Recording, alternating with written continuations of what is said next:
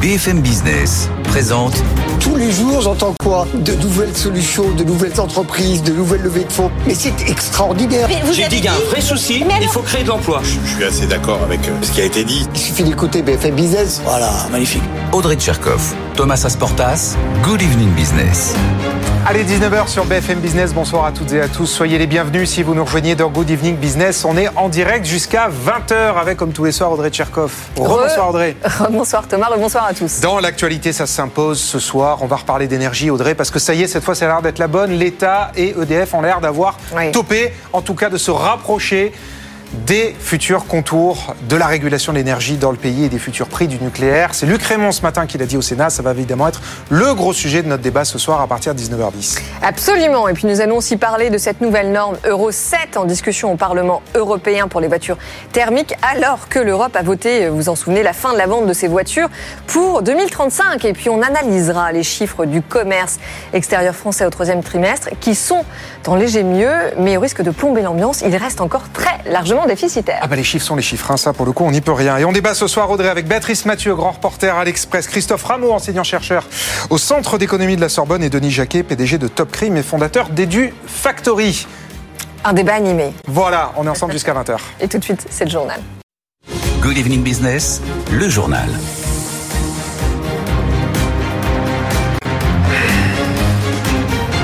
Et donc, on commence avec cette question fondamentale de la régulation de l'énergie en France, parce que ça y est, les positions entre l'État et EDF ont l'air de se rapprocher après des mois de négociations.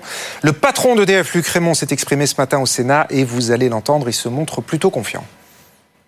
Nos discussions euh, sont également intenses avec euh, le gouvernement et les administrations pour euh, chercher la meilleure voie possible dans une discussion qui est parfaitement équilibrée, dans laquelle EDF cherche autant le succès des clients que la soutenabilité d'EDF et l'État cherche autant la soutenabilité d'EDF que le succès des clients. Donc ce travail est intense, il nécessite de repenser notre modèle, donc il nécessite que nous osions réfléchir différemment, euh, parce que les règles ne sont plus les mêmes et qu'il nous faut être capable d'élaborer quelque chose de nouveau. Voilà, il va falloir oser réfléchir différemment. Bonsoir Mathieu Pechberti. Très concrètement, Mathieu, qu'est-ce que ça veut dire? Qu'est-ce qui se profile pour EDF Quelles vont être les nouvelles règles du jeu pour notre énergéticien? Écoutez, on savait déjà que l'État et EDF étaient en train de négocier ce qu'on appelle un prix plafond de l'électricité, au-delà duquel l'État prélèverait euh, l'essentiel des revenus d'EDF pour les euh, réinjecter dans la facture du consommateur pour éviter, pendant une nouvelle crise de l'énergie. Et là, on est en train d'atterrir, euh, en tout cas selon plusieurs sources hein, qui, qui sont impliquées dans les négociations, sur un scénario un petit peu original qui consiste à mettre en place une régulation avec plusieurs paliers de prix, un peu comme ce qu'on a aujourd'hui pour notre impôt sur le revenu, si vous voulez. D'accord. Et qu'à chaque palier de prix, euh, l'État prélèvera ou prélèverait euh, une certaine partie des revenus d'EDF, une sorte de prélèvement progressif. Plus le prix est élevé, plus l'État prélève les revenus associés à EDF pour les réinjecter dans la facture des clients. Euh, ce scénario, en tout cas, euh, euh, circule depuis quelques jours. Il semble euh, avoir fédéré, on va dire, en tout cas, euh, euh, une sorte de compromis entre EDF et le gouvernement. Luc Clément, effectivement, ce matin était assez optimiste et positif sur le fait qu'il était en train de, de parvenir à un accord avec le gouvernement. Bruno Le Maire, en même temps, qui était interrogé aux assises de, de l'industrie, disait lui aussi qu'un accord était tout proche et que il a bien insisté là-dessus. Il fallait bel et bien euh, soutenir euh, les finances d'EDF et qu'il Ouais. ne fallait pas, en tout cas, acheter la paix sociale pour les industriels, parce que le débat, c'était aussi celui-là, euh, mettre un prix qui ne soit pas trop élevé pour permettre aux industriels de ne pas avoir une facture électrique trop forte. Sauf que là, on est en train de se diriger vers un prix, ou en tout cas vers des prix, euh, qui seront peut-être moins favorables aux industriels, même s'il y aura des négociations bilatérales entre EDF et euh, ces grands industriels. Voilà, on devrait y voir un petit peu plus clair. Luc Raymond, ce matin, dans quelques a jours. parlé des 70 euros. hein, on va atterrir vers ça. Oui, alors le débat, c'est effectivement quel est, quels sont les, quel est le, le niveau de coût de production euh, d'EDF et évidemment euh, ce qui fixe une forme euh, de prix plancher, même s'il n'y en aura pas, mais euh, pour fixer ensuite euh, le plafond. Euh, on était sur un prix autour de 60 euros depuis que le régulateur de l'énergie l'avait fixé. Et puis ce matin, euh, Luc Raymond, devant les sénateurs, effectivement, a fait cette sortie autour d'un prix proche de 70 euros, a-t-il dit. Et c'est effectivement les échos qui nous reviennent qu'on serait sur des niveaux proches de 70 euros. Et puis ensuite, comme je l'ai dit, avec des paliers euh, jusqu'à 90 puis 110 euros. Merci beaucoup Mathieu Pechberti. Et effectivement, donc, on le voit bien aujourd'hui, les positions de l'État et d'EDF sont en train de se rapprocher. 19h06 sur BFM Business, on parle maintenant du projet de loi immigration qui est examiné depuis lundi au Sénat. Et apparemment, les sénateurs des Républicains et du Centre ont topé, eux aussi, ont trouvé en tout cas un compromis sur ce fameux article 3 qui, vous le savez, prévoit de régulariser une partie des travailleurs sans papier dans les métiers en tension. Alors l'article 3 en tant que tel ne va plus exister, il est supprimé, mais un nouvel article devrait être voté et devra en reprendre les grandes lignes dans les prochaines heures. Caroline Morisseau. L'article 3, tel que prévu initialement par le gouvernement, va être supprimé. Il sera remplacé non pas par une simple circulaire, comme l'auraient souhaité les républicains, mais par un nouvel article, comme le souhaitaient les centristes. Ainsi, le principe de régularisation sera gravé dans la loi. Contrairement à ce qu'aurait souhaité le gouvernement, les salariés concernés ne bénéficieront pas automatiquement d'un titre de séjour. Cela relèvera toujours des préfets. Et les républicains ont également obtenu un durcissement des critères. Les travailleurs étrangers devront justifier de 12 mois de travail et non plus 8 au cours des deux dernières années afin d'être régularisés. Les républicains ont en revanche cédé sur un point. Comme le souhaitait le gouvernement, les salariés étrangers pourront faire la demande de leur propre initiative sans avoir à passer par leur employeur comme c'était le cas jusqu'ici, de quoi faciliter ces régularisations.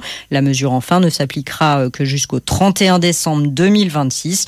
Au final, chacun y trouve son compte, y compris le gouvernement. C'est un atterrissage propre pour tout le monde sur le principal point bloquant du texte, nous dit-on, dans l'entourage de Gérald Darmanin. Caroline Morisseau. On passe maintenant à l'actualité des entreprises et notamment aux résultats d'Airbus qui étaient très attendus. Ils sont tombés ce soir après bourse et au troisième trimestre, le groupe a publié de bons résultats, un bénéfice net en hausse de 21% à 806 millions d'euros. Le groupe confirme également ses perspectives. Et qu'est-ce que tout ça veut dire? Eh bien qu'Airbus accélère dans la livraison de ses avions commerciaux. Jean-Baptiste Huette. Une bonne performance pour Airbus qui engrange sur les 9 derniers mois 42,6 milliards d'euros de chiffre d'affaires. C'est 4 milliards de plus que l'an dernier sur la même période. 1241 commandes nettes ont été enregistrées sur les 9 derniers mois. Et justement, le nerf de la guerre chez Airbus reste les cadences de production, livrer les avions à temps. Et là, l'avionneur confirme une nouvelle fois son objectif. 720 avions livrés d'ici la fin de l'année. 559 ont déjà été remis aux clients. Il en reste donc 161. Des livraisons qui représentent un indicateur phare puisque c'est là que l'argent rentre dans les caisses. Côté cadence de production, justement, Airbus confirme 75 appareils monocouloirs par mois pour 2026. Plus largement, explique Guillaume Faury, le patron d'Airbus, la chaîne d'approvisionnement reste toujours grippée. Enfin, et c'est une autre bonne nouvelle pour le groupe, Airbus vient de recevoir du département d'État américain un avis l'informant que l'accord de consentement qui avait été conclu en janvier 2020 avait été clôturé. À cette époque, Airbus était poursuivi pour des irrégularités sur des pratiques commerciales, amende de 3,6 milliards de dollars. Depuis, Airbus était en probation. Tout s'est bien passé. Ce dossier est donc définitivement bouclé. Jean-Baptiste Huette. Et puis pour finir ce journal, et puisqu'on parle d'aéronautique justement, on va parler de notre commerce extérieur. Parce que les douanes ont publié ce matin les chiffres du commerce extérieur français au troisième trimestre. Sans surprise, ils sont très déficitaires, à plus de 25 milliards d'euros. Ce qui est beaucoup plus surprenant en revanche cette fois-ci, c'est que l'industrie pharmaceutique, qui d'habitude est exportatrice nette, eh bien cette fois-ci a elle aussi basculé dans le rouge. Pourquoi? Eh bien on voit ça avec Hélène Cornet. Nous avons clairement loupé le virage des biotechnologies et nous en payons le prix aujourd'hui. Alors que la France exporte essentiellement des produits matures à faible valeur ajoutée, elle importe surtout des innovations thérapeutiques à un coût plus élevé. Ces médicaments innovants que nous ne produisons pas assez sur notre sol. Résultat, alors que le secteur de la pharmacie contribuait fortement avec le luxe, l'aéronautique et l'agroalimentaire à redresser la balance commerciale, ce n'est plus le cas aujourd'hui. Pour la première fois cette année, les courbes se croisent. Le solde des produits pharmaceutiques apparaît déficitaire de 200 millions d'euros au deuxième trimestre, de 600 millions d'euros au troisième. Un signal de faiblesse, reconnaît le LEM, qui craint une tendance structurelle. Il y a une réelle dégradation de l'outil industriel en France et les effets de la politique volontariste du gouvernement depuis la crise sanitaire pour attirer les investissements étrangers ne devraient se faire sentir que dans plusieurs années. Hélène Cornet, 19h10, on va sur les marchés. Les marchés, je vous redonne la clôture à Euronext. Le CAC s'est repris aujourd'hui en milieu de semaine. On a repris un peu de terrain, plus 0,70% à 7034 points. On est repassé au-dessus de ces fameux 7000 points. Bonsoir Étienne Braque. Bonsoir. Vous nous avez rejoint en plateau. Comment est-ce que ça se passe à Wall Street à Eh bien écoutez, c'est une séance de pause puisqu'après 8 séances dans le vert pour le Nasdaq, 7 séances dans le vert pour le S&P 500, ce qui n'était pas arrivé depuis deux ans quand même, eh bien vous avez une séance un petit peu molle aujourd'hui à Wall Street avec un Dow Jones qui recule de 0,3%, qui se rapproche des 34 000 points, quand de son côté le S&P cède 0,1% sous les 4400 points, le Nasdaq moins 0,1% euh, également. Une pause donc après une belle série de hausses. À noter, et ça c'est vraiment l'élément du jour, c'est les cours du pétrole euh, qui euh, baissent très fortement, hein, puisque vous avez un baril de Brent qui revient sur des plus bas de deux mois, quasiment à 80 dollars, quand le WTI est à 76 dollars, plus bas de janvier, donc avec un ralentissement économique, et on le voit dans les nombreuses publications d'entreprises qui commencent de plus en plus à, à se confirmer, hein, ce ralentissement économique et la reprise chinoise qui se fait toujours attendre. Du côté des publications marquantes, on peut souligner Ralph Lauren qui gagne quasiment 5% en bourse. Il y avait pas mal d'inquiétudes par rapport à la consommation aux États-Unis, mais les ventes sont au rendez-vous et le groupe est confiant pour la fin de l'année. Et puis là, il y a moins d'une heure, on vient d'apprendre que Eli Lilly a reçu le tampon de la part de la FDA, le gendarme américain de la santé, pour son traitement anti-obésité hein, qui va concurrencer l'européen Novo Nordisk et ça propulse la valeur qui est quasiment en hausse de 2% ce soir à Wall Street. Et donc trois indices américains qui font une pause après 7 et donc 8 séances dans le vert. Merci beaucoup Étienne. Et on le dit depuis quelques jours sur BFM Business, effectivement, les prix du pétrole ne s'emballent pas du tout. Au contraire, ils baissent. La géopolitique ne fait pas tout. Merci beaucoup Étienne. Dans un instant, eh ben, ce sont les experts du soir. On les accueille euh, juste après la pub avec Audrey Tcherkov et on débat jusqu'à 20h. À tout de suite. BFM Business présente Good Evening Business, les experts du soir. 19h15 sur BFM Business. Nos experts ce soir, Béatrice Mathieu, grand reporter à l'Express. Bonsoir. Bonsoir. Denis Jacquet, PDG de Top Cream et fondateur des Du Factory, venu tout droit des États-Unis. Vous êtes arrivé ce matin pour l'émission. et Christophe Rameau. Voilà, et Christophe Rameau qui va nous rejoindre dans un instant. On commence avec ce sujet crucial, alors à la fois pour notre énergie, mais aussi bien sûr pour la compétitivité de nos entreprises, la future régulation de l'électricité en France et visiblement, enfin, les positions sont en train de se rapprocher entre l'État et EDF. On écoute tout de suite ce que disait le PDG d'EDF, Luc Raymond, auditionné au Sénat. Nos discussions euh, sont également intenses avec euh, le gouvernement et les administrations pour euh, chercher la meilleure voie possible dans une discussion qui est parfaitement équilibrée, dans laquelle EDF cherche autant le succès des clients que la soutenabilité d'EDF et l'État cherche autant la soutenabilité d'EDF que le succès des clients.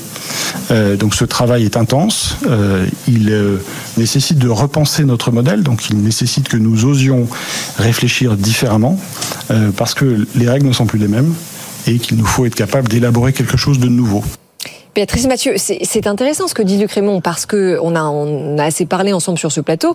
Les objectifs euh, de EDF et de l'État étaient euh, vraiment différents et finalement aujourd'hui, bah, ce sont les mêmes. D'une part, le succès d'EDF et d'autre part, la soutenabilité euh, des clients. Donc, est-ce qu'ils sont enfin sur la même longueur d'onde?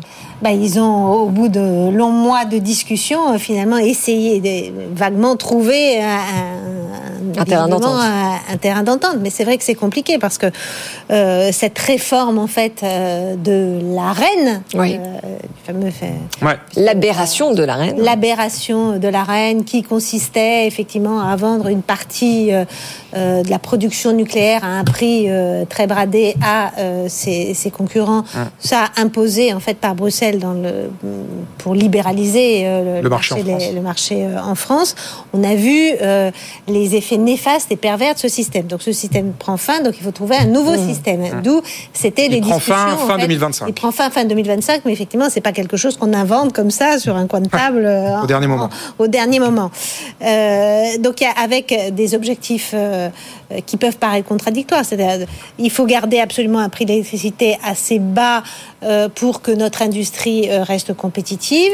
Il ne faut pas que la facture d'électricité euh, augmente trop pour ne pas trop peser sur le pouvoir d'achat. Et on voit bien que c'est ce que voulait euh, le gouvernement, oui. pour des raisons aussi Une partie, en tout cas, ouais. politiques. Politique. Et puis, il faut un prix prix euh, de vente euh, et donc des résultats d'EDF euh, suffisamment intéressants pour qu'il finance les gigantesques investissements qui sont absolument nécessaires. 25 milliards d'euros par an. 25 milliards hein. d'euros par an pour financer à la fois la, le- la prolongation du parc existant et la construction euh, de, nouveaux, de nouvelles centrales, que ce soit des EPR ou des plus petits, euh, des, des SMR. Donc c'était des objectifs qui étaient euh, com- compliqués. Là, visiblement, ils auraient trouvé un terrain d'entente sur un système, un nouveau mécanisme de taxation. Donc Oui. là, on aurait une partie de la production, et là encore, on ne sait pas quelle partie exacte, mais ça pourrait être les deux tiers en fait de la production euh, nucléaire d'EDF qui serait vendue sur le marché euh, de gros, donc au, au- au prix de marché. Hum. Et là, par certaines, par tranche en fait, euh, le- c'est- Comme nos impôts. le- voilà, les, les- les revenus en fait seraient taxés et le, par l'État à un taux qui est encore à définir. Donc là, les négociations maintenant, si on est, s'ils sont d'accord sur ce, ce système de taxation, vont être sur ben, quel niveau de taxation. euh, Oui, les curseurs. voilà, des curseurs.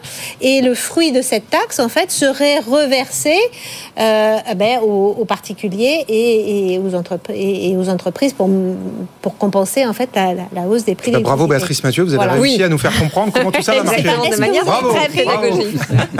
non, mais alors la question qui subsiste, c'est est-ce que ce nouveau système va permettre en effet à à EDF de financer l'avenir, mais aussi de financer le volume colossal de dette 65 milliards d'euros. Denis Je ne sais pas si un, jour on écrira une, histoire des 20 dernières années du rapport en France entre, EDF et, euh, et l'État. Quand on le voit alors maintenant de, loin, pour moi, on se dit mais quel gâchis Cette histoire est juste rocambolesque. C'est-à-dire qu'en fait, l'État est un tellement bon gestionnaire, il a tellement ruiné EDF pendant 20 ans, que sa meilleure récompense, c'est de se voir devenir l'actionnaire principal et de renationaliser une entreprise qu'il a décimée. Bon. Donc, du coup, d'un gouvernement à l'autre, il y, a une- il y a une vraie constance, c'est la médiocrité. Bon. Et la Bon, médiocrité de récompensée, tu manière très pédagogique. C'est extraordinaire. Bon. Donc, après, bon, évidemment, arrive l'épisode de, de l'Ukraine où. Euh, de bonne guerre, tout de suite, on, on, on fait, on met un embargo sur tout ce qui vient, alors de façon globale sur l'énergie euh, de Russie, parce que évidemment, il faut punir Poutine. Et on va se retourner vers des gens, des grands démocrates, euh, Maduro au Venezuela, euh, les Iraniens, qui sont quand même les financeurs du Club Med, c'est-à-dire du, du Hezbollah et du Hamas. Et donc là, on trouve que c'est brillant et on va racheter toute l'énergie à des brokers indiens qui nous les vendent plus cher. Oui. Résultat des courses, on est obligé de mettre un bouclier euh, sur les prix pour préserver des petites entreprises qui sont déjà à l'agonie après cette hérésie de la gestion du Covid en France et la façon dont elle a été gérée dans ce Alors pays. attention Denis, parce que là Et vous êtes en train de dire qu'on n'aurait pas dû mettre en place des sanctions économiques par rapport à la Russie? Ni faire le quoi qu'il en coûte? Bah, alors, c'est-à-dire que le, le- le- le- quoi qu'il en coûte, ça partait du postulat qu'il fallait absolument stopper et fermer les frontières du pays, mettre des passes sanitaires et des interdictions au mépris des 60% dans le pays dans le monde qui ne les ont jamais mis en place et qui aujourd'hui se portent juste 100 fois mieux de ceux qui les ont mis en place. C'est-à-dire quand vous regardez l'Australie, le Canada ou aux États-Unis, vous regardez New York et la Californie qui sont juste décimés, enfin surtout la Californie, et que vous regardez aujourd'hui la Floride, le Texas qui n'ont jamais fermé. Aujourd'hui, il n'y a pas plus de morts dans ceux qui n'ont jamais confiné. Hein, le taux, le, le taux des scores Aux États-Unis, quand même, euh, Hmm. au plus fort de la pandémie, c'était à 11 septembre par jour. Hein. C'est pas le débat de ce soir, mais. bon, Ouais, mais on a quand néanmoins, été si vous, sanitairement. si euh, vous ramenez ça au nombre d'habitants, les États-Unis bah oui, ont oui, toujours non. été une seule place avant la France. Une seule place. On est quasiment à égalité au nombre de morts par habitant. Donc en fait, non, il n'y a pas de. Bon, pour ce qui est des prix de l'énergie, en tout cas, en pour ce tout qui est des cas, prix de l'énergie, Sur euh, l'énergie, voilà. on- le compromis on qu'on a trouve dû, a pas on a vraiment dû l'air, de ça. vous- de vous convaincre. Et on a ce qui, bah, non, mais aujourd'hui, il faut qu'ils trouvent une solution pour faire fonctionner ça. Ça, c'est c'est évident. Et il faut pas oublier qu'aujourd'hui, l'EDF, comme toutes les boîtes semi-publiques, c'est une vache à lait pour l'État et que l'État a besoin de retrouver des ressources. Donc, dans ce compromis qui, a- qui doit se définir, il faut qu'à un moment donné, Il faut que l'État puise des, des, ressources. des prix de marché, quoi. Voilà. Oui, oui, Avec ça, des prix de voilà, marché, la- la- ouais. Qu'elle fonctionne un peu comme une entreprise un peu plus normale en, en pouvant Exactement. Et surtout des- à, des- à très court terme, ce qu'il faut, je crois que vous parliez des PGE juste avant le, Tout à dans, l'émission précédente. Il faut pas oublier que 60, quoi, 72 ou 82 des boîtes françaises font moins de 250 salariés, qu'elles sont toutes à l'agonie parce qu'elles ont été décimées à nouveau par cette, cette politique qu'on a choisie sur le, le Covid et qu'aujourd'hui ces boîtes-là vont pas survivre à une augmentation encore supplémentaire. Donc il faut les protéger un temps plus long pour faire en sorte qu'elles s'en sortent. Oui, alors Christophe Rameau, justement, vous- donc vous nous avez rejoint. Bienvenue sur le plateau, enseignant-chercheur euh, au. Centre d'économie de la Sorbonne et membre des économistes atterrés. Euh, Est-ce que euh, ce qui se passe aujourd'hui, ça fait écho à ce que Emmanuel Macron nous annonçait en octobre en disant nous allons reprendre le contrôle des prix de l'électrici- de l'électricité Alors d'abord, pour nuancer très fortement Les ce propos qui vient de d'être Denis dit, Jacquet, oui. euh, c'est pas l'État en soi une entreprise publique qui a été mal gérée ces dernières années. C'est trop général de parler ainsi. Ce qui euh, est particulièrement le bilan particulièrement accablant, c'est le bilan de, de, de- comment dire de, de- du libéralisme appliqué à l'électricité. Hein, donc euh, euh, suite à l'acte unique européen de 86, ça remonte loin tout ça. hein. Il y a eu il y a eu la loi NOM en France et donc on a décidé de, de faire intervenir sur ce marché tout à fait euh, sur, sur ce produit tout à fait spécifique électricité qui, qui est un bien public et absolument essentiel à la fois pour les particuliers et pour les entreprises. On a décidé d'ouvrir à la concurrence. Bon et donc ça a donné le dispositif que vous connaissez bien qui est l'AREN, l'accès réglementé. Oui, mais là, ça y est, c'est euh, terminé. Non, non, mais, ah non, mais c'est pas terminé. bah, du tout. si, on en sort Non, de la non, reine. C'était non. D'abord, ça dure jusqu'à fin 2025. Oui, enfin d'accord, on est Et sur là, la dernière pour ligne droite. Ce qui est prévu, c'est absolument pas de supprimer, ou alors vous m'annoncez un scoop ce soir, c'est absolument pas de supprimer les fournisseurs alternatifs. Absolument pas. Non, mais c'est pas ce que j'ai dit, mais en Ah tout cas, bah on oui, est en train de mettre un nouveau au système en place, au cœur qui a été du- très bien expliqué par non, mais Béatrice au Mathieu. cœur du dispositif de la reine, c'est l'idée qu'on fait vivre des fournisseurs alternatifs. Tout ça dans le cadre d'une ouverture à la concurrence. Hum. Et ça, vous dites que c'est une erreur Mais c'est, non seulement c'est une erreur, mais ça pille EDF, hein, littéralement pillé. Donc il y a bien eu un pillage par des acteurs privés sous la pression des libéraux d'un, opérateur public qui est EDF. Non, mais tout Et- le monde est d'accord avec vous. ah mais sur tout le monde est fait d'accord, mais c'est que- bien. Que, que Non, la non, reine, non, la non, mais non, était- non, non, mais c'est bien. que le Catastrophe. 42 Écoutez, pour, pour- pour bien se projeter dans l'avenir, c'est bien d'avoir, c'est bien d'avoir un bon diagnostic sur Ah, d'où on part. mais- mais ça, tout le si monde vous est me d'accord dites, sur le diagnostic. si vous me dites que l'ouverture, que la reine, d'accord sur ça. que la reine est un dispositif libéral qui a conduit EDF au bord de la catastrophe, eh bien, ça sera parfait. On va matcher ce soir. Oui, mais Je attendais. d'accord là-dessus, on n'a aucun débat là-dessus, hein. Alors maintenant, euh, l'enjeu, l'enjeu, l'enjeu. Ah, l'enjeu, c'est quoi passe à côté du L'en- sujet, en fait. L'enjeu, non, c'est pas, c'est que l'enjeu, de mon point de vue, c'est d'abord en finir avec les fournisseurs alternatifs. Ah oui, Pourquoi voilà. en finir? Mais oui, mais c'est important. Les fournisseurs Non, non, j'ai pas le alternatifs. contraire, mais c'est pas du tout ne ce qui est produisent. proposé. Mais justement, c'est bien ça le problème. Les fournisseurs alternatifs, vous avez bien compris, ils ne produisent quasiment pas d'électricité. Ils ne distribuent pas d'électricité. C'est RTE et Enedis qui distribuent l'électricité. Vous n'avez pas 10 prises qui arrivent chez les particuliers ou dans les entreprises. Vous n'avez pas 10 réseaux de lignes à haute tension qui distribuent l'électricité. Donc tout ça, c'est c'est EDF fondamentalement qui le fait. Et donc les fournisseurs alternatifs, qu'est-ce qu'ils font? Ils font de la marge purement commerciale. D'accord? Ils font de la marge purement commerciale.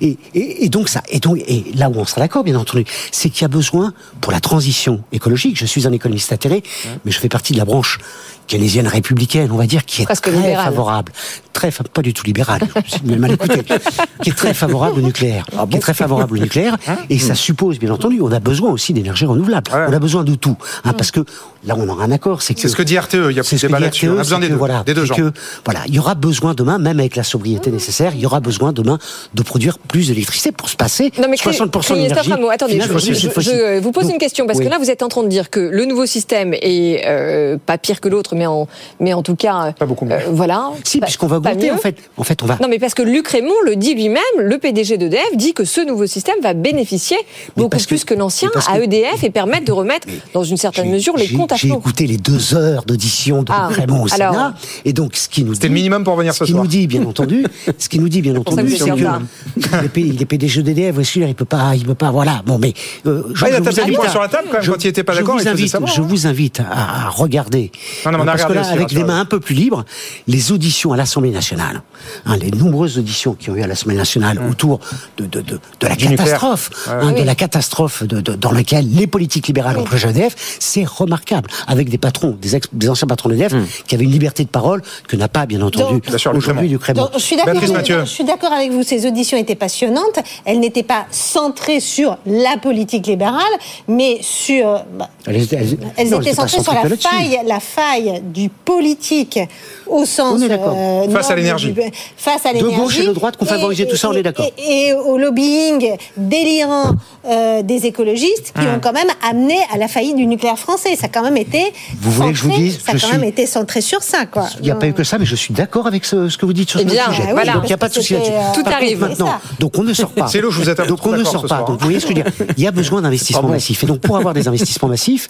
il faut le- les 42 euros auxquels le EDF était obligé de, Non, de- mais on n'y est plus, ça. hein. C'est- Mais c'est- on n'y est plus. On y est d'abord. On y est encore aujourd'hui jusqu'en fin 2025. Et je vous dis que demain, l'enjeu pour demain. Oui. me dit- me dit- vous avez en tête que la reine s'est terminée, mais pas du tout. Non, mais là, on parle de cas, EDF va mieux 60, gagner sa vie. 70 Oui, mais voilà. Donc euros l'enjeu, effectivement, l'enjeu, c'est effectivement, on va remonter le prix. Donc bien entendu, ça va faire plus de ressources par EDF qui en a bien entendu besoin Oui. pour euh, pour investir. Donc ça, bien entendu. Et c'est une bonne nouvelle pour les consommateurs aussi.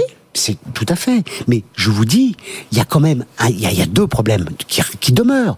L'existence même de ces fournisseurs alternatifs, qui est totalement contre-productif, qui crée de la bureaucratie pour le coup, absolument hallucinante. Hein, le libéralisme est souvent synonyme de bureaucratie. Et puis par ailleurs, ce marché européen de l'électricité, hein, où aujourd'hui il y Mais a quelle bureaucratie ça crée?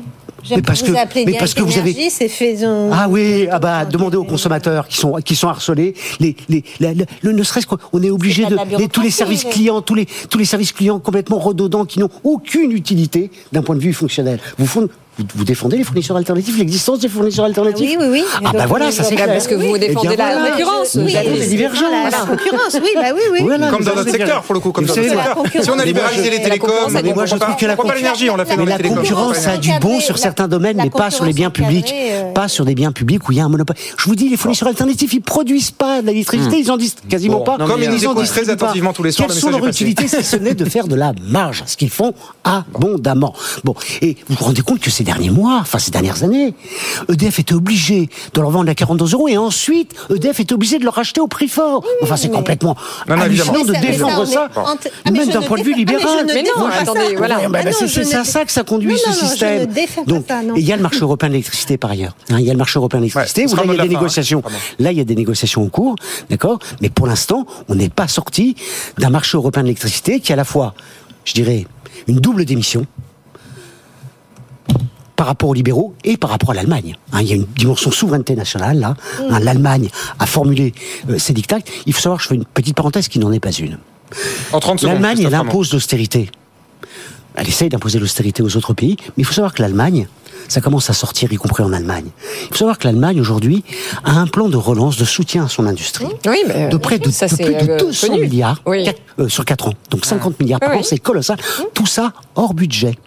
Dans Ah ouais, bien sûr, dans des enveloppes spéciales. Vous voyez ce que je veux dire Ah, Des ah enveloppes spéciales. Bon. C'est-à-dire que l'Allemagne, quelque part, elle impose le libéralisme, l'interdiction des aides d'État, etc., aux pays membres, et notamment, et en particulier à la France, et dans le même temps, Ceci dit, elle mène Christophe, sa on a politique beaucoup avancé avec l'Allemagne et avec l'Europe sur le sujet du nucléaire. Sur les aides d'État, c'est pas C'est- laborieux, hein. Allez, on marque une pause, c'est 19h30. Je vous rappelle les principaux titres de l'actu et on reprend le débat. Il nous reste malheureusement qu'une demi-heure. On pourrait euh, durer des heures ce soir avec vous. Et c'est tant mieux. Allez, à tout de suite. BFM Business présente Good Evening Business, les experts du soir. 19h35, euh, les experts avec Béatrice Mathieu, Denis Jacquet, Christophe Rameau. On parle maintenant d'automobile avec cette nouvelle étape dans l'agenda européen, puisqu'après l'interdiction des voitures thermiques neuves en Europe euh, pour 2035, les députés européens se penchent maintenant sur la norme Euro 7. Donc c'est une nouvelle norme pour que les voitures thermiques, en gros, hein, soient moins polluantes. Euh, alors est-ce qu'on est en pleine schizophrénie? Parce qu'on ne veut plus du thermique et en même temps on demande aux constructeurs de développer de nouveaux moteurs. Denis Jacquet. C'est l'Europe. C'est un peu ça. hein. Oui, c'est ça. Donc, euh, bon, d'abord, bon, l'Europe, ça fonctionne mal, mais pas, pas que sur l'automobile, de, de façon globale. Donc, de toute façon, c'est pas, c'est pas très étonnant. Ensuite, c'est quand même un assemblage de gens qui sont pas faits pour se mettre d'accord. Il y a quand même des produits, des pays qui produisent des véhicules, la Roumanie, la Pologne, etc., et qui voient bien que le véhicule électrique, en gros, c'est la fin de leur industrie. Et quand vous regardez en France euh, des Nord Auto, en fait, toutes les grandes marques qui font de la pièce automobile derrière, quand vous discutez avec les dirigeants de ces entreprises, ils se disent, à 10 ans, on ne sait pas comment se réorganiser pour pas perdre nos boîtes. C'est-à-dire, c'est des boîtes qui marchent très bien, avec des gros volumes, des petites marges. Euh, elles savent très bien que si elles n'arrivent pas à trouver d'alternative, en gros, une voiture électrique, il y a quoi? Il y a euh, 75% de pièces de moins qu'une voiture normale. Oui. Ils sont morts. Et aujourd'hui, c'est quand même des centaines de milliers d'emplois en France. Euh, de trucs qui changent votre vitre. Et ça, ça va disparaître. Donc du coup, en 10 ans, réussir à faire la transition d'un secteur aussi important, c'était quand même une ambition très lourde. Et puis après, bah, il y a tous ceux qui, euh, comme l'Allemagne, on, on, dit non au nucléaire et qui font marcher leurs voitures électriques avec du charbon. En gros, hein, c'est à peu près ça. C'est-à-dire les voitures allemandes roulent au charbon. Euh, et de l'autre côté, qui sont plutôt en retard sur l'électrique. On a beaucoup misé sur l'hybride. Enfin, je veux dire, chacun tire dans son coin en fonction de son industrie, ce qui prouve et de son mix que- énergétique. et de son mix énergétique, et ça fonctionne pas. Donc du coup, le fait qu'à un moment donné on interdit tout, on dit on sort dans 10 ans et qu'on s'aperçoit qu'en gros c'est peut-être pas si facile, parce que forcément l'écologie c'est extrêmement important, mais le sort des gens aussi, c'est-à-dire qu'est-ce que ces gens vont faire demain? Donc il va falloir les faire manger. il Oui, enfin, oui. Alors, juste pardon, Donc, Denis, euh, mais en parlant du sort des gens, euh, l'autre question qu'on peut se poser aussi, c'est euh, est-ce qu'on peut se satisfaire des normes existantes, notamment en termes d'émissions de particules automobiles, sachant que 300 000 personnes par an décèdent en Europe de la pollution de l'air? Béatrice Mathieu. Oui, oui, ben c'est tout le, le, le- côté ubuesque de- des- des négociations qui ont, qui ont lieu en ce moment. C'est-à-dire qu'on a effectivement ce que Denis a expliqué, cette, cette norme, donc ce- Euro cette 7. interdiction, cette interdiction à 2030. Ouais. sur Ah oui. Voilà. 2035. Et 2035, pardon. Et, euh, et cette négociation en cours sur, euh, cette, sur euh, Euro 7 qui vise à durcir la réglementation sur les émissions, notamment de, de Oui, du thermique. fines, de thermique, qui oblige en fait les constructeurs à développer des, des- à, donc, à investir, à faire de l'innovation sur le moteur thermique, alors même qu'on leur dit euh, il faut Mmh, faire que le thermique est mort. euh, que le thermique est mort, il faut faire Pas de la bascule condamné, faut faire de la bascule électrique. Donc on voit bien que euh, soit euh, on ne croit pas au 2035 et Hum. on, on se dit que de toute façon cette bascule là, pour les raisons que vous avez expliquées, est, est trop rapide. Euh, mais en même temps, euh, tous les constructeurs automobiles européens ont en ligne de mire les Chinois qui sont en train de, euh, de construire, euh, ils sont, ils sont même pas en train, ils ont construit une industrie automobile Ouais, qui lance l'offensive. euh, extrêmement puissante, qu'ils sont en train de lancer l'offensive. On voit bien les, chiffres, les progressions assez hallucinantes, même si on part de très très bas, mais les Mm. progressions sont très importantes, et qui ont réservé des slots sur les bateaux sur CMA, CGM pour toutes les années, pour les, les années, les- jusqu'à la fin de la décennie, pour inonder le marché euh, européen. Et les constructeurs européens sont morts, littéralement morts, s'ils n'investissent pas massivement dans le véhicule électrique, mais il n'y a pas que investir, il y a à diminuer aussi drastiquement les coûts de production. Bien sûr. Chez, chez Renault, euh, on nous a dit que, dans euh, une confidence d'un haut gradé de Renault, Un certain Luca De Meo. euh, qui nous dit qu'il faut baisser dans les cinq prochaines années les coûts de production de 30%. Ouais. 30% pour survivre. C'est ce, que, ce fait son concurrent Stellantis. Ouais. hein. Euh, voilà. en, en fabriquant, euh, pas en France. Bah oui, notamment pour certaines Donc, voitures, en fait, effectivement. donc pour vous avez des des, voitures. con- des contradictions dans tous les sens euh, et, et- et au cœur, et c'est l'éléphant au milieu du magasin de personnel, un problème social hein, qui est euh, gigantesque. Donc euh, c'est une bombe, c'est une, une- c'est- une bombe sociale, une bombe politique. euh, Non, mais surtout que les, les contradictions dont vous parlez, elles concernent aussi notamment la pollution de l'air, puisque Oui, l'Europe oui. n'a de cesse Oui, d'avoir des doubles discours sur le sujet. D'un côté, elle met en place une, directive sur la qualité de l'air, et de l'autre côté, elle laisse le lobby automobile vider de sa substance euh, cette norme Euro Euro 7, 7. euh, au détriment des études des scientifiques, de l'OMS euh, et, des- et de toutes les études de santé indépendantes. Christophe Rameau, c'est un peu mission impossible, euh, l'industrie européenne et la transition verte? Non, je pense que c'est, c'est, c'est- faut surtout pas que c'est une mission possible. C'est, le défi du siècle. Un, Oui, absolument. Et c'est le marché du siècle. on est dans un siècle vert. Vous voyez ce que je veux dire? C'est-à-dire que la question écologie, dont la- principalement le réchauffement climatique, c'est une question centrale. Et tout l'enjeu, bien entendu, c'est d'arriver à concilier ce, ce vert avec avec du rouge, si je puis dire, c'est-à-dire le social. Et, et c'est pas simple. Et ce que je crains, comme pas possible, pour euh, rebondir sur ce que vous venez de dire, c'est que euh, c'est qu'on ait un, un- un désastre industriel annoncé. Pourquoi? Pour une politique à courte vue. Les industriels européens, dont nos deux constructeurs euh, français, Stellantis et Renault, aujourd'hui, se spécialisent plutôt sur le haut de gamme pour faire de la marge. Le haut de gamme électrique, j'entends. Ouais. Pour faire de la marge. Et donc, le danger, On bien pas, on entendu... peut pas leur reprocher. Ben si, on peut le reprocher. On peut le reprocher pourquoi? On peut le reprocher, quand je dis on peut le reprocher, c'est pas simple. concurrence chinoise. Mais pas simplement à eux, on peut le reprocher. C'est c'est- une architecture politico-économique. On devrait avoir ce qui est en train de se faire en partie aux États-Unis. Oui, je, je prends appui sur ce qui se passe aux États-Unis. Aux États-Unis, on a un gouvernement avec les industriels qui a décidé de mettre le paquet sur le développement de la voiture électrique, notamment, hein, et, et- et bien au-delà en matière de, en matière de, de transition écologique. Ça, c'est l'IRA. Donc, avec, c'est l'IRA notamment, donc avec des règles de protection commerciale, Mmh. des règles de protection commerciale, des aides d'État massives aux constructeurs automobiles avec une clause de production locale. Vous avez bien compris que la, la philosophie européenne, c'est l'interdiction des aides d'État, c'est le libre-échange. Alors, on modèle un peu, mais sûr, on Oui, a oui, je réfléchi un suis peu. surprise que vous preniez rapport- les États-Unis comme exemple, on Ramon. affiche un peu- euh, mais si, bien sûr, les États-Unis sont oui, beaucoup plus keynésiens en matière de politique industrielle, alors que l'Europe reste arc-boutée à un modèle libéral qui est maintenant, enfin, dont, dont- dont il faut à tout prix. Et donc le risque, bien entendu, c'est un risque de désastre industriel sur la petite voiture électrique. Et c'est un enjeu social majeur. Pourquoi? Bah Parce que pour le, pour le peuple, d'accord, ceux qui n'ont pas les moyens de rouler dans des, dans des, dans des voitures électriques de, de, de, de, luxe, eh bien, l'enjeu, bien entendu, Dans- dans les voitures électriques tout court, de hein. rentrer Ouais. dans des c'est, d'avoir accès à des petites voitures électriques, en sachant que c'est tout à fait Bah ça, le accessible. patron de Stellantis, Mais il dit, mais- je sais pas le mais faire en France. Comment dire? Mais non, mais Produire une- une citadine électrique à 25 000 mais non. euros, je ne sais pas le Non, faire en mais- France. mais non, mais Stellantis dit ce que tous les industriels disent pour produire le même produit que des Chinois qui payent moins cher leur main d'œuvre, même si le salaire a augmenté en Chine ces dernières années. Non, mais c'est pas on sait possible. pas faire.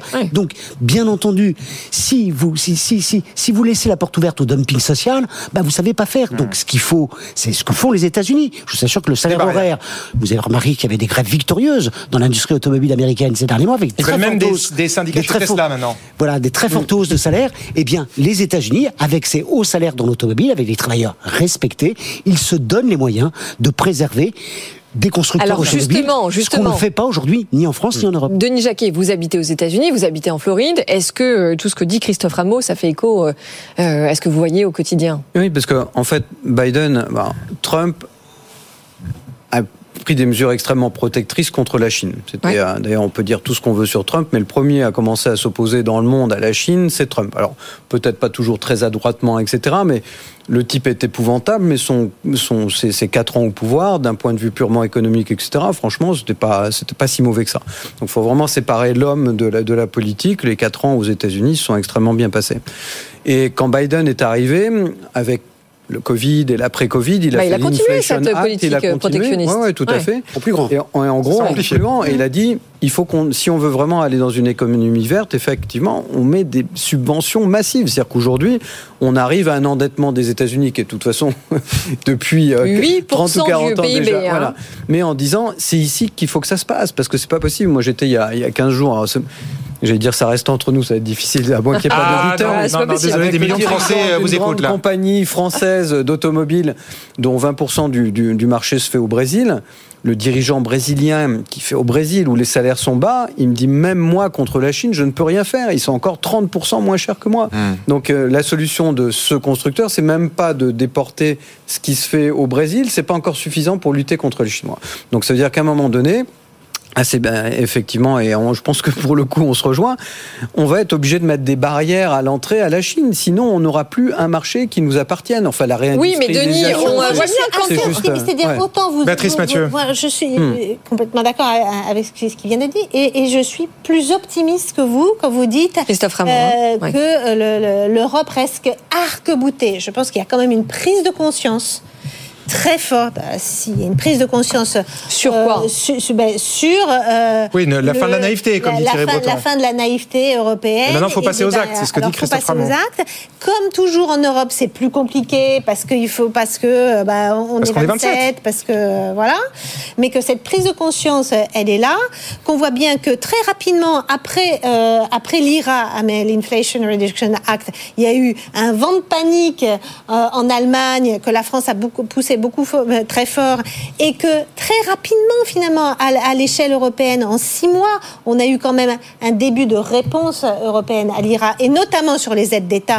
Vous pouvez pas dire qu'il n'y a pas rien. Donnez-moi des, dispositifs un peu concrets sur le sujet. Non, parce que Oui, il y a- il y a- je- il y a- le discours a un peu changé, je suis d'accord avec vous.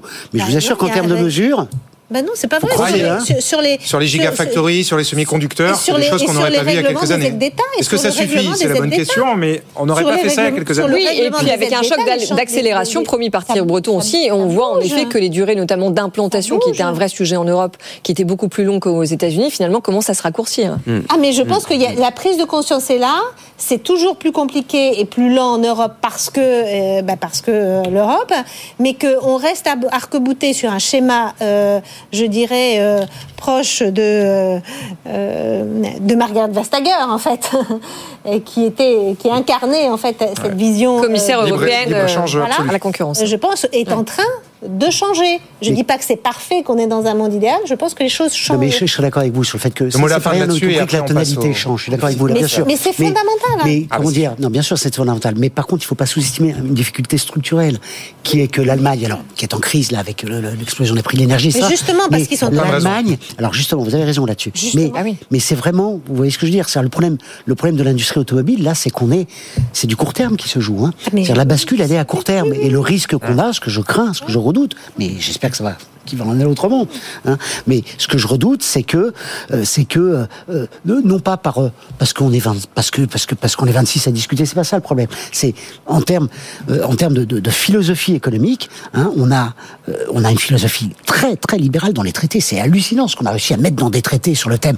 On a mis dans des traités hyper détaillés sur tous les domaines. Les libéraux ont raison, les keynésiens ont tort. On a jamais, on a fait ça dans, dans aucun, on a fait le mettre dans une constitution. C'est hallucinant. Bon, et donc sortir de là, hein, c'est vrai que la, tonalité a un peu changé, mais sortir de là d'un point de vue pratique, en sachant que sur la voiture électrique, je, je fais un tout petit point. hein. vous avez évoqué le fait que la voiture électrique potentiellement c'est moins cher. Hein, c'est moins cher parce que vous soulevez du.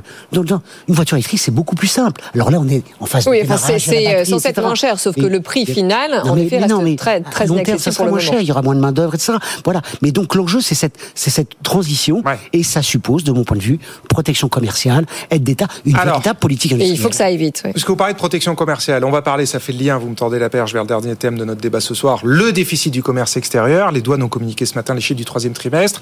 Ça surprend personne, ils sont pas bons. On a 25 milliards de déficit sur ce trimestre. C'est un peu mieux quand même. C'est un chouille mieux, c'est 300 millions. C'est toujours bon à prendre, mais enfin 300 millions sur euh, 25 milliards de déficit sur Oui, mais on 3 prend quand même, mois. On prend, on prend. Mais alors justement, comment est-ce que vous voyez les choses? Est-ce que vous vous dites que c'est anecdotique? Ou est-ce que euh, comparé aux 30 à 50 milliards de déficit qu'on avait depuis un an maintenant à cause de la facture énergétique, eh ben, on a en tout cas arrêté l'hémorragie. Comment est-ce que vous regardez ça Vous qui êtes justement Ah. côté américain? Vous savez, on revient toujours exactement à peu près à la même équation que je citais tout à l'heure. Quand vous êtes dans un pays dont les trois quarts des entreprises feront moins de 250 salariés et au mieux exportent dans le département d'à côté. Pour eux, l'exportation, c'est au mieux passer de On l'Orne a de plus en plus au d'entreprises de Calvados, PME etc. exportatrices. Ouais. C'est un fait Mais aussi. Tout petit, c'est tout petit. Donc, euh, quand vous vous comparez à l'Italie, à l'Allemagne, etc., vous avez déjà des PME qui font 2, 3, 4, 5 000 personnes, les fameuses ETI. On n'en a pas, on en a la moitié des autres. Et puis, on a on n'a pas un savoir-faire sur lequel on est tellement bon qu'on a des capacités de l'exporter aujourd'hui. Donc euh, l'Allemagne, je vais vous dire, l'Allemagne dans 20 ans, c'est plus l'Allemagne qu'on imagine aujourd'hui. C'est-à-dire que dans ces secteurs super spécialisés, très pointus, etc., la Chine fait mieux qu'elle aujourd'hui. C'est-à-dire elle fait pas juste mieux qu'elle en prix, elle fait mieux qu'elle en innovation. En qualité. Donc en, en termes de qualité, de process, etc., maintenant les Européens quand on commence à acheter des innovations avec des concepts qui sont bâtis en Chine et qu'ils réimportent. Donc c'est un petit peu la machine inverse, c'est celle du 15e siècle où finalement on est allé, français, anglais, euh, conquérir et anéantir la Chine et aujourd'hui bah, ça se fait exactement dans, dans le sens inverse. Donc aujourd'hui le commerce externe ne pourra pas évoluer, je veux dire, sauf les mois où on vend tout à coup 10 rafales qu'on a attendu pendant des Airbus, 30 ans, ou des Airbus.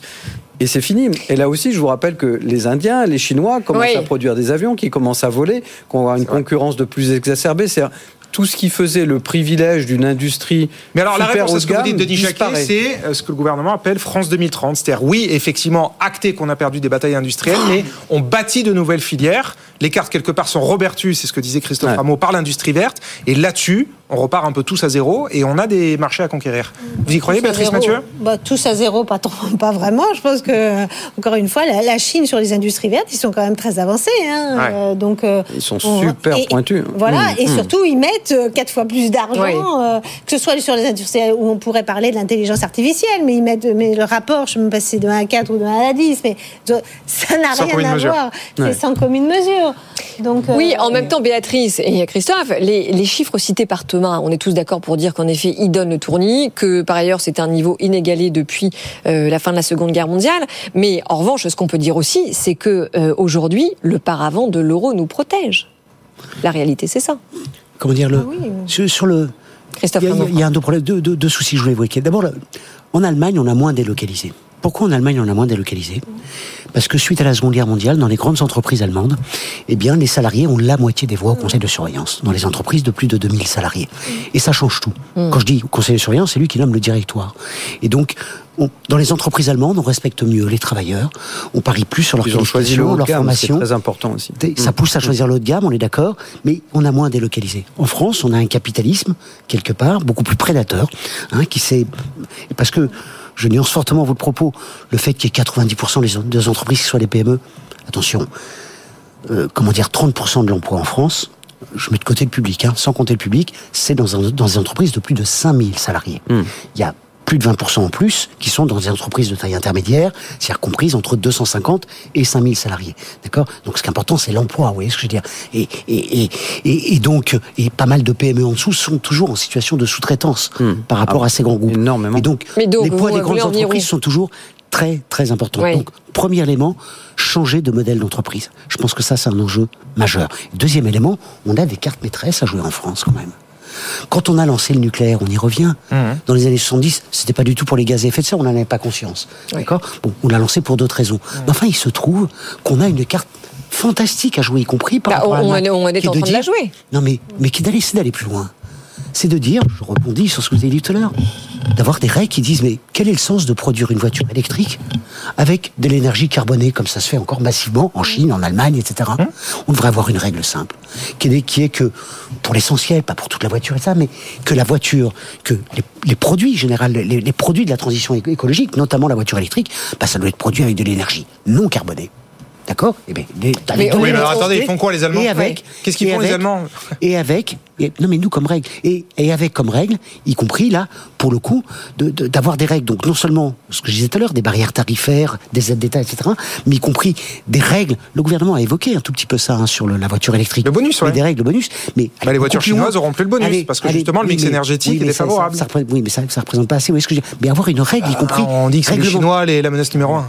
Avoir une réglementation qui dise que court, la voiture, une voiture électrique produite avec du charbon, bah, c'est pas bon pour la transition Mmh, écologique. Donc on a une carte maîtresse Ouais, ouais, ouais. à jouer ici, en- qui nous permettrait de réindustrialiser, parce que la balance commerciale, fondamentalement, le gros problème, c'est la désindustrialisation massive qu'on a connue en France, comme de façon générale en Europe, en Europe Oui, non, mais on est tous d'accord là-dessus. C'est la marque à la fois du choc aussi énergétique, hein, mais aussi en effet la traduction de ces décennies de désindustrialisation, Béatrice. Le mot de la fin pour vous, Béatrice. Euh, oui, oui, oui. Non, mais sur la désindustrialisation, on peut pas évidemment dire le, le- le contraire. C'est un drame national qui a des conséquences. C'est le libre-échange politiques, qui est responsable.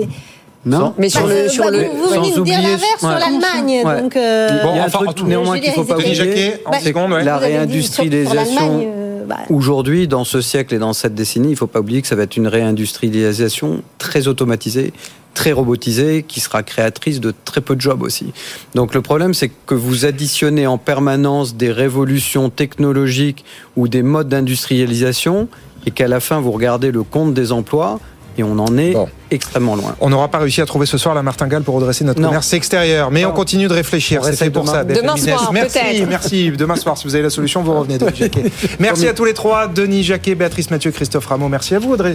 Mais merci à vous Thomas, merci à vous qui nous avez écoutés et regardés. Euh, la mauvaise nouvelle c'est que c'est terminé ce soir. La bonne c'est que le débat On revient est à demain. revoir. Euh, aussi avant, ça s'affiche Voilà. sur vos écrans avec le QR code. Sinon c'est bfmbusiness.com. Et l'autre bonne nouvelle en effet c'est qu'on revient demain. En direct, 18h, 20h sur BFM Business. Dans un instant, toute l'actu de la tech. François Sorel arrive pour Tech Co. Très bonne soirée et à demain sur BFM Business. Bonne soirée. Good Evening Business. Actu, experts, débat et interview des grands acteurs de l'économie.